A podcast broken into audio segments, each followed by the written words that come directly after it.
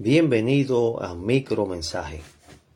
En esta oportunidad quiero darle lectura a la meditación diaria de hoy viernes 26 de marzo, correspondiente a Ediciones Bíblicas La Buena Semilla, la cual se titula Déjenme en paz.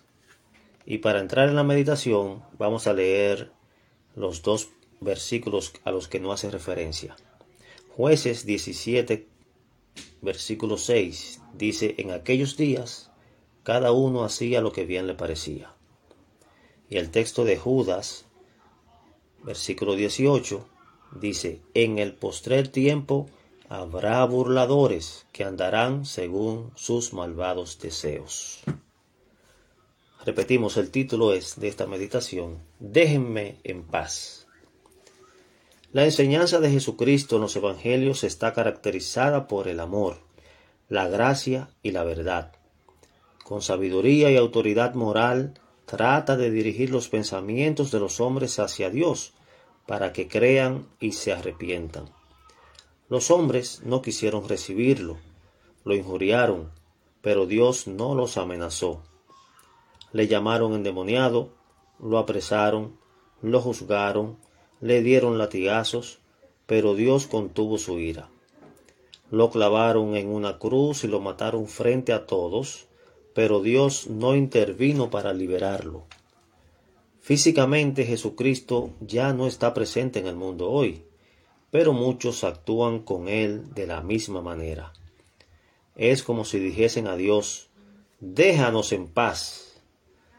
Al igual que la gente de la época de Jesús, usted puede ignorarlo, despreciarlo, injuriarlo, rechazar la Biblia. Dios le deja decir y hacer estas cosas.